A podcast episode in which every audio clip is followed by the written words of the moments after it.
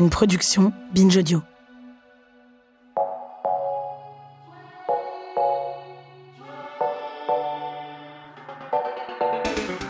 Écrire des lettres, consulter une carte pour connaître sa route, chercher des informations, ça a toujours existé.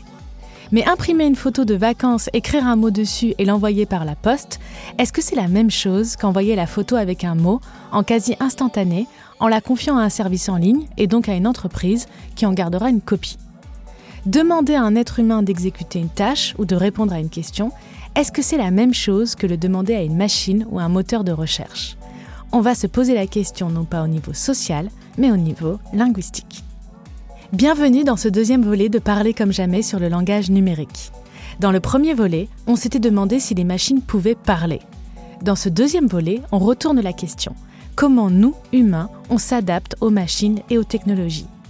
Quand on passe par des machines pour communiquer, qu'est-ce que ça change à notre manière de communiquer? Les machines modifient-elles nos pratiques langagières?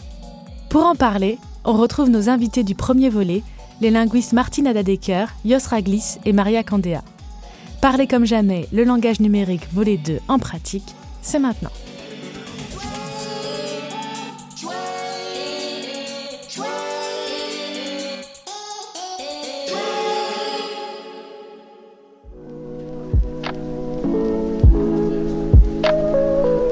Voit souvent la machine comme un outil, un moyen qu'on utilise pour communiquer. Ce que des chercheuses comme Yosra Gliss étudient, c'est la manière dont l'outil ne sert pas juste à médier la communication, mais transforme la communication, la construit avec nous. Yosra nous explique ce changement de point de vue sur le rôle des machines. À un moment, quand on a commencé, enfin les linguistes, euh, je parle surtout des années 90, enfin les analystes de discours, euh, je veux dire, quand ils ont commencé à travailler sur euh, bah, les mails, les SMS et, et les forums et tout ça, on a commencé à parler de DEM, donc c'est le discours électroniquement médié. Et donc pour nous, voilà, il y avait cette posture qui était que nous, humains, on utilisait l'ordinateur ou le téléphone comme un médium, comme un outil pour communiquer. Donc en gros, il y avait deux cerveaux humains mhm. qui communiquaient et euh, le téléphone, il était un simple outil. Et finalement, tu t'es rendu compte que En fait, pas du tout. Et du coup, euh, je fais plutôt partie euh, des linguistes post-dualistes, hein, comme Marianne Pavot, qui, elle dit, en fait, on est dans une technologie discursive. C'est qu'en fait, notre discours, le discours en ligne, il est co-créé avec l'interface. En fait, c'est que l'interface, elle nous guide oriente, notre comportement langagier, elle est euh, en fait. Tu veux euh, dire qu'elle nous guide oriente sans le dicter complètement, parce que de fait, on peut subvertir ou on peut avoir un comportement qui n'est pas exactement celui qui est prévu. Alors, mais on a des limites aussi. C'est ça. On a des limites. On peut pas inventer tout et n'importe quoi. C'est ça. mais on peut essayer de. Euh, c'est pas juste l'outil est prévu pour ça, il est utilisé comme ça. Est-ce que c'est pas un, un, problème général? En fait, moi, je pense qu'on a des compétences langagières et la manière de l'exprimer dépend du médium justement qu'on utilise. Quand on a euh, toutes ces capacités euh, de production orale, bon, on parle comme on parle. Après, mm. il y a des gens qui ont des problèmes de santé qui peuvent parler encore un peu, mais ça, ça va modifier mm. leur manière de parler. Comme on a des stylos, du papier, bon, on écrit parce qu'on a un stylo papier. Si on devait le faire avec euh, taillé dans, dans la pierre, mm. on ferait beaucoup moins. Et plus ça donne des possibilités, plus on devient créatif mm. parce qu'on a envie d'être créatif. Mm. Si c'est trop dur, on va se restreindre, on va faire des abréviations. Mm. C'est vraiment pour moi la compétence langagière, elle s'exprime à travers un médium et on essaye d'exploiter toutes les capacités du médium pour euh, satisfaire. Euh, C'est ça. On se demande ce qui est spécifique au numérique. Il y a toujours des petites choses pour chaque interface, mais quelque part, quand on envoie une carte postale, on fait la même chose. On peut écrire partout, partout, surtout y compris sur le recto, sur le verso. Des fois, on le fait ça. Des fois, on écrit juste deux mots et puis du coup, on écrit en gros pour que ça se voit pas qu'on a rien à dire. Bonnes vacances, voilà. on le fait avec tout. Et, et, voilà, donc forcément, avec le numérique, ça prendra d'autres formes, mais on fera ce qu'on a toujours fait. J'ai demandé à mes invités des exemples concrets de modification de nos pratiques à cause ou avec les machines. Comment on modifie notre euh, manière de parler, notre pratique quand on parle justement à un outil comme Siri? Alors moi, c'était juste euh, à titre anecdotique, hein, c'est de voir que, euh, bah, en fait, on emprunte une, la voix d'une machine. en fait, c'était ça. C'est euh, Qu'est-ce que c'est avoir la voix d'une machine? bah, en fait, euh, voilà, il n'y a pas vraiment les, lisants, euh, la rapidité. On fait attention au débit, on fait attention, on essaie de, de bien articuler pour que la machine arrive à bien comprendre. Et donc, Mm. euh, moi, c'était ça. C'est en fait, je l'ai remarqué parce que moi, j'utilise pas du tout les, les assistants vocaux, mais je l'ai remarqué.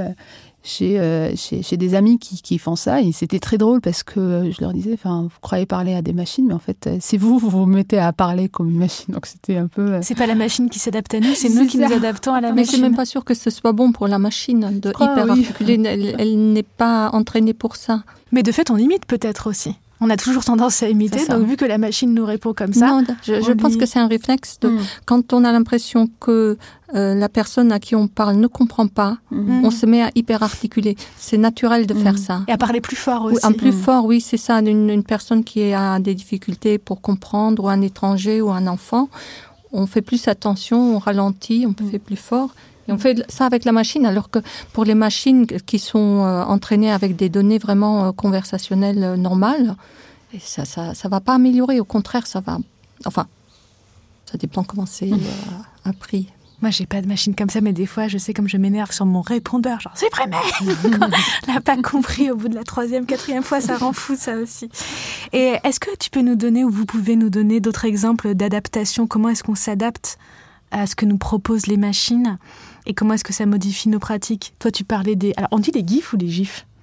Je crois qu'il y a les deux. Moi, Ah bah oui, le linguiste va forcément nous deux. dire une variante, pardon. J'ai posé une question tellement normative.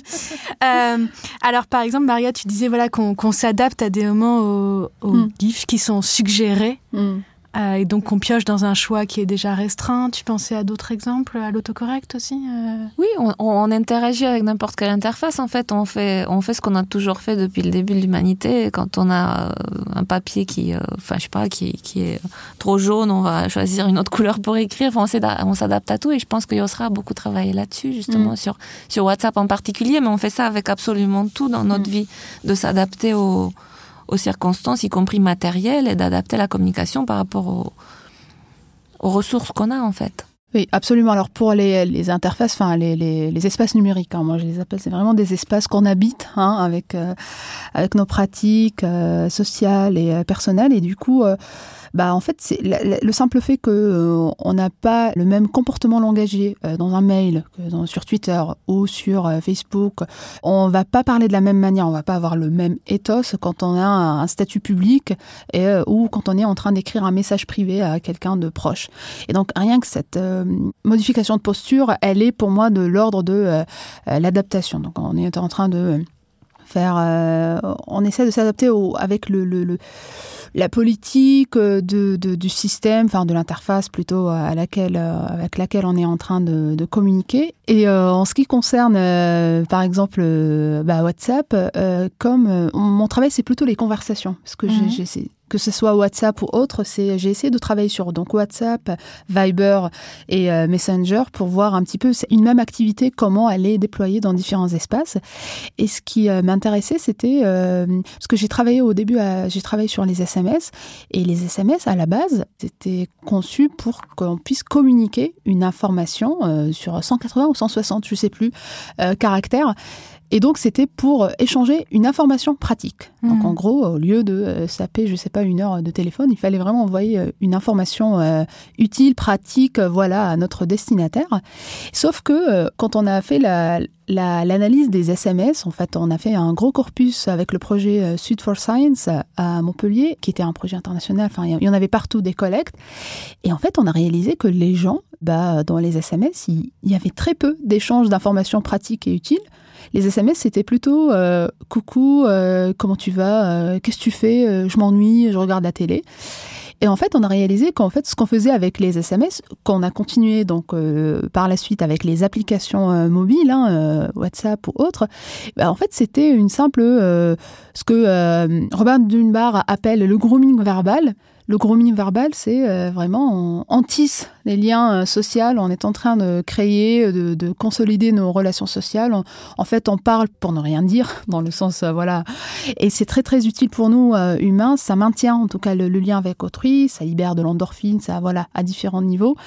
Et donc, ce que j'ai remarqué, c'était que bah, nos SMS et nos conversations par Messenger avaient pour principal but de garder le lien fatigue. Oui, donc au fait, au départ, les SMS étaient conçus pour envoyer des informations importantes, pour euh, remplacer mm. euh, les télégrammes, mm. par exemple, et finalement, ça a été utilisé d'une autre manière. Exactement. Et en fait, euh, ce qu'on a vu, c'est, en tout cas moi, ce que j'ai pu observer, c'était les gens se textotaient, surtout quand, quand ils étaient oh là là, je suis dans la salle d'attente, euh, j'en ai marre, euh, oh, je suis dans un train. Et en fait, ce qui se passe, c'est que c'est vraiment les, la même activité que les primates. Hein. C'est que, euh, en fait, eux, ils sont en train de s'épouiller en, faisant autre chose. Enfin, et nous, on est en train de, donc, de vivre dans une, enfin, dans, je sais pas, on est dans une salle d'attente, on est dans, le métro, on est, voilà, et on essaye de faire deux activités en même temps. En fait, on gagne du temps. Donc, on est aussi bien avec autrui, mais en même temps, on est en train de, je sais pas, répondre à un client. Et donc, c'était intéressant de voir. pourrais faire une pub choc et anxiogène pour le podcast en disant euh, une linguiste nous explique en quoi WhatsApp ou les SMS nous transforment en primates. ça devrait bien marcher, ça. J'ai proposé ça à Marianne, je pense. Quoi, sûr. Ou bien que faites-vous pendant que vous écoutez notre podcast Est-ce que vous épouillez ou est-ce que ah, vous envoyez des, des SMS?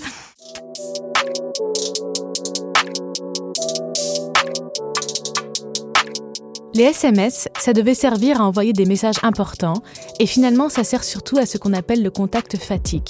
Les anglophones disent le small talk, c'est-à-dire les petits mots, les petits échanges qui ne servent pas à donner des informations, mais à maintenir le lien avec notre interlocuteur. Ce qu'on remarque souvent avec le numérique, c'est que l'interface propose un service, mais que les interlocuteurs vont subvertir en quelque sorte ce service. Et là, on peut convoquer la notion d'affordance que Yosraglis nous explique.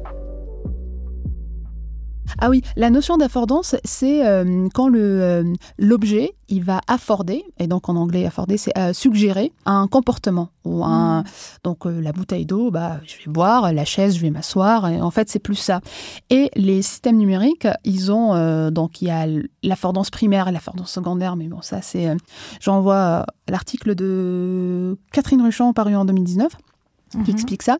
Et euh, c'est que en fait, on a les affordances primaires, c'est que on a sur Twitter euh, un espace qui nous dit euh, racontez-nous. je sais pas quelle est la, phrase type. Ah, je sais plus. C'était quoi Comment allez-vous aujourd'hui? Non, ça c'est Facebook, je crois. Ah non, il y a un truc sur le monde là. Exprimez-vous, non je sais plus.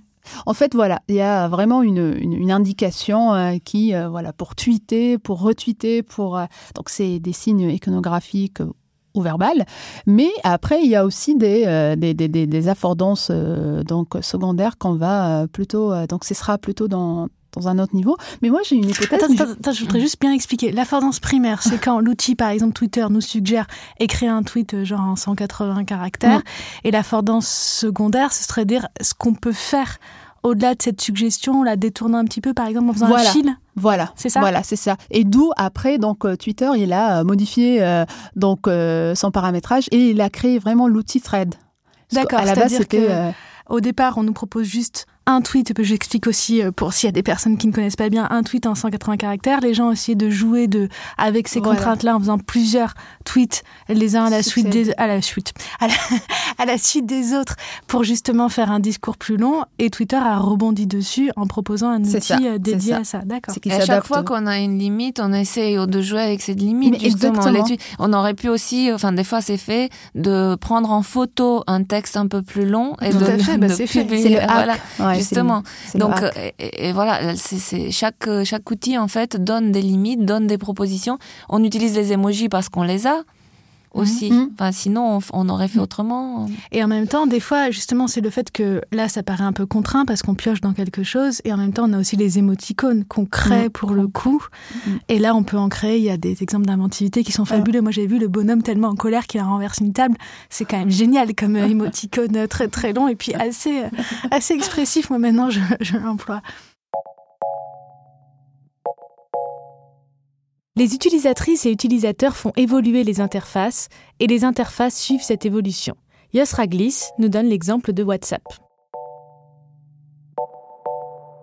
Moi qui travaille sur WhatsApp, et ben, en fait, j'ai pu observer vraiment l'évolution de, de cette application qui était à la base, c'était juste deux ingénieurs qui voulaient euh, donc euh, créer une, application qui ressemblait à des SMS et donc euh, c'était une manière de s'envoyer des SMS gratuitement parce que c'était deux ingénieurs étrangers. Et là, quand on voit WhatsApp aujourd'hui, bah, c'est une plateforme à partir de laquelle on peut déjà s'envoyer des messages vocaux, à partir de laquelle on peut faire une conversation par vidéo avec plusieurs personnes. Et euh, je sais que l'année dernière, c'était en 2020, voilà, que euh, WhatsApp, a intégré cette nouvelle euh, option qui était de, on pouvait donc communiquer par vidéo, mais en groupe. Et c'est là où est le, le mot WhatsApp Hero, et mhm. parce que les gens, euh, avec le confinement, donc euh, à défaut de pouvoir sortir et faire apéro ensemble, donc euh, ils se donnaient des rendez-vous. Enfin, il y avait en plus le monde, je crois, il a enquêté sur ça parce qu'il y avait des, des bars, des, vraiment des habitués de bars qui se retrouvaient quotidiennement avec des groupes WhatsApp pour papoter, discuter de tout et de rien. Et c'est là où on voit que vraiment le, les interfaces, généralement c'est les industries euh, numériques, hein, ils sont toujours en train de répondre à des besoins, suivre un petit peu l'évolution des, pratiques et des désirs euh, de, bah, de la société et des gens. Voilà.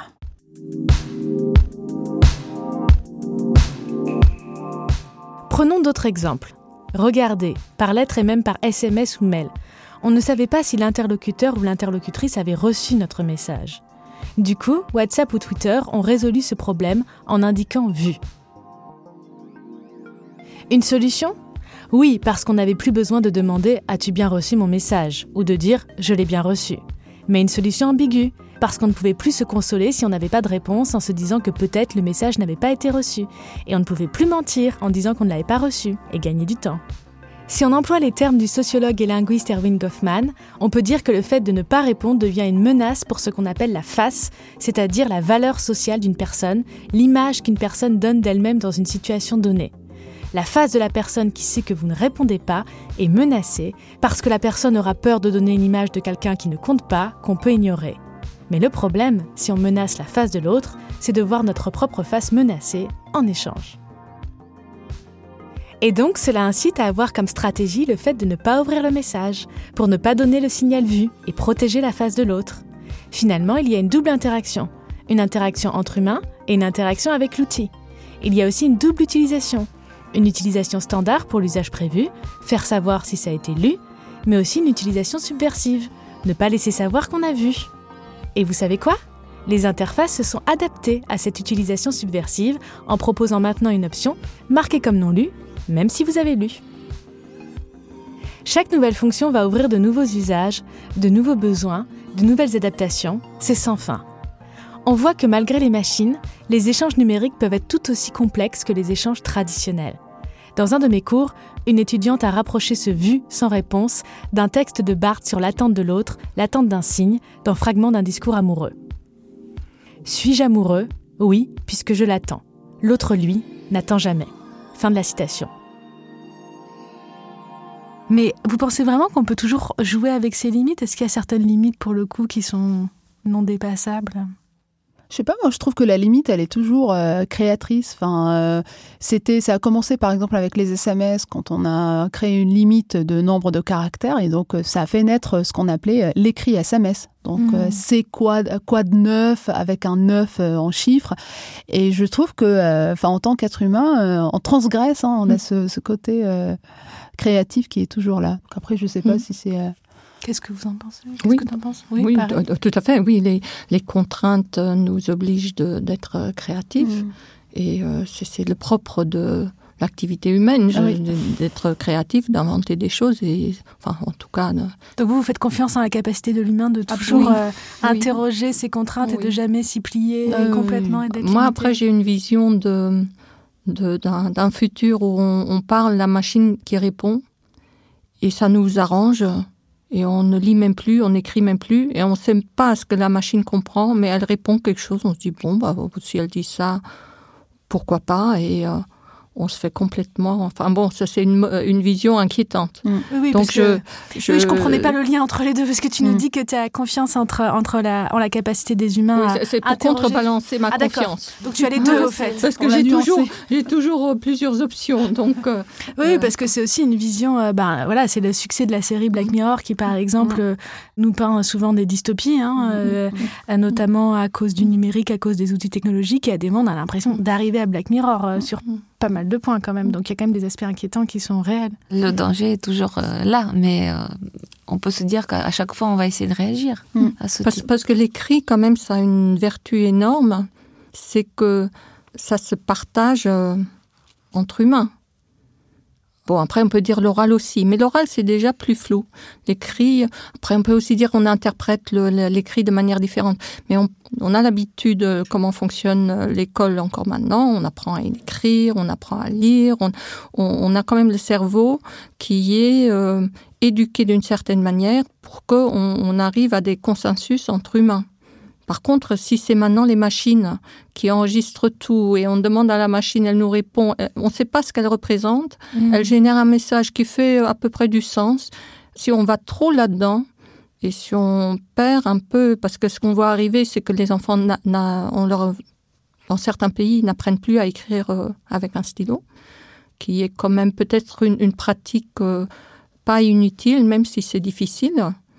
Enfin, euh, si, si on continue dans, dans cette voie-là, c'est ça peut devenir inquiétant. Donc, euh, moi, je, je plaide quand même pour euh, une bonne pratique de, de l'école avec un stylo et de l'écrit et de la lecture. les Et... sans leur faire trop confiance.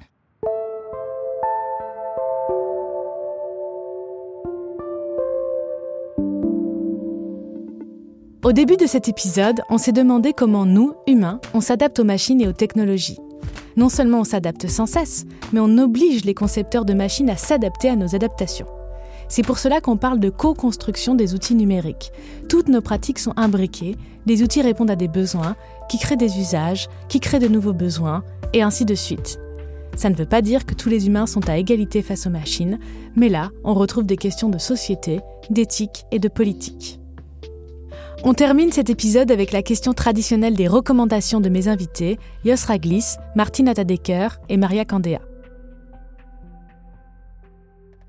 Je recommande donc euh, les, les travaux de Laurent Salard et euh, particulièrement donc euh, son livre Les mythologies du portable paru en 2009 et tous ses travaux après hein, parce qu'elle a beaucoup travaillé sur euh, Snapchat euh, et, les autres les autres applications mobiles. Et euh, et, euh, et donc je trouve que c'est surtout pour ce livre là il casse beaucoup beaucoup de mythes notamment euh, que le téléphone euh, mobile euh, euh, serait euh, bah, en fait euh, qu'on serait enfermé euh, sur soi en train d'écrire euh, dans son coin en fait elle elle montre que le, bah, en fait le téléphone portable peut devenir un, un outil euh, d'empowerment pour euh, notamment les femmes euh, euh, c'est une chambre à soi pour les femmes qui sont à la maison enfin pour les femmes notamment euh, elle a travaillé je crois c'est des, des femmes en Afrique euh, pour qui le téléphone portable constituait un espace privé un espace pour euh, bavarder, pour euh, un espace pour se retrouver avec des copines, un espace où elles se retrouvaient. Et donc, je, pense, j'ai trouvé que c'était bien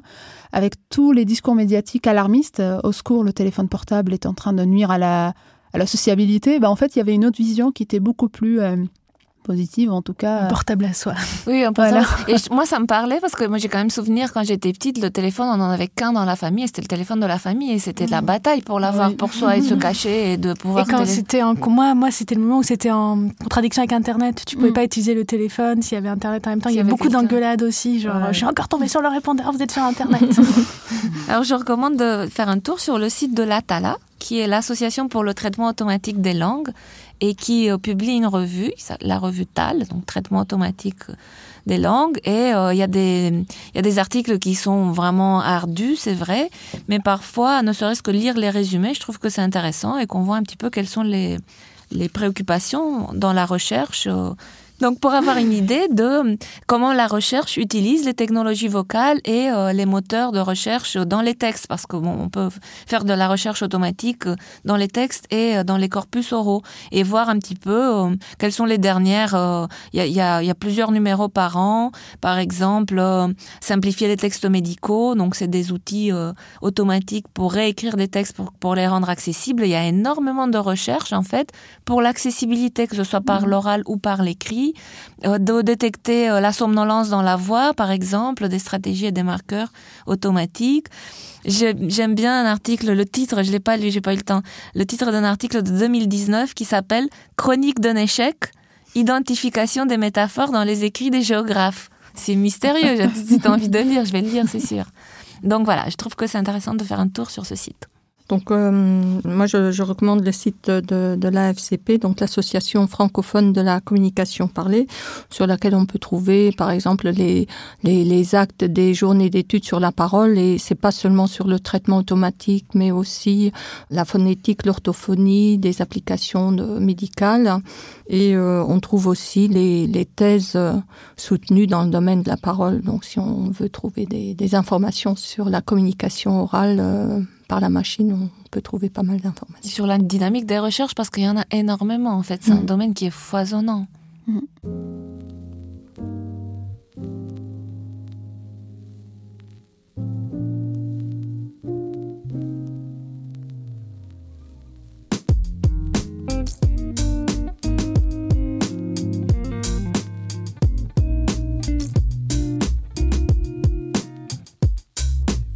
Voilà, c'est la fin de cet épisode et de cette saison de Parler comme jamais, animée par Laëlia Véron avec la participation très active de Maria Candéa.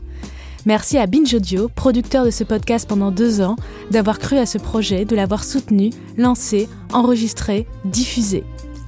Merci à la DGLFLF, la Délégation générale à la langue française et aux langues de France, et aux éditions Le Robert pour avoir soutenu ce podcast. Merci à toutes les personnes qui ont participé de quelque manière que ce soit, notamment David Carzon, Joël Ronez, Diane Jean, Camille Regache, Solène Moulin, Quentin Bresson, Cyrine Azouaoui, Toizama Yafara. Merci à Thomas Rozek pour ses crossovers réguliers entre Parler comme jamais et Programme B. Merci spécialement à Adalitel El Madani, aux manettes plusieurs fois pendant la saison 1 et pour tous les épisodes de la saison 2, pour la prise de son, l'enregistrement, le montage. Parler comme jamais n'aurait pas pu exister de cette manière sans lui, c'est vraiment aussi son podcast. Et surtout, un très grand merci à vous pour vos écoutes. Parler comme jamais n'aurait certainement pas existé sans vous, votre soutien, votre enthousiasme, vos retours. Pour nous, Maria et moi, même si on arrête le podcast après ces deux saisons pour nous concentrer sur d'autres projets, ce n'est pas la fin de l'aventure. Parce que nous sommes en train de transformer les deux saisons en livres avec des ajouts de toutes sortes. Ça s'appellera Parler comme jamais et ce sera publié en octobre 2021 aux éditions Le Robert. En attendant, on reste en contact sur les réseaux sociaux. Nous cherchons repreneuses ou repreneurs pour une éventuelle saison 3 de Parler comme jamais, mais sinon on sait que plein de podcasts sur le langage ne vont pas tarder à émerger.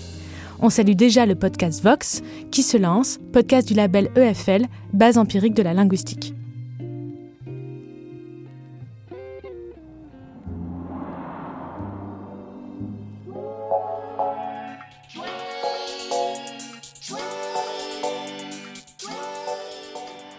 Pour vous, quoi qu'il en soit, ce n'est pas la fin. Quand on commence à prendre goût à parler comme jamais de la langue et des enjeux que la pratique de la langue pose à la recherche, on ne s'arrête plus jamais.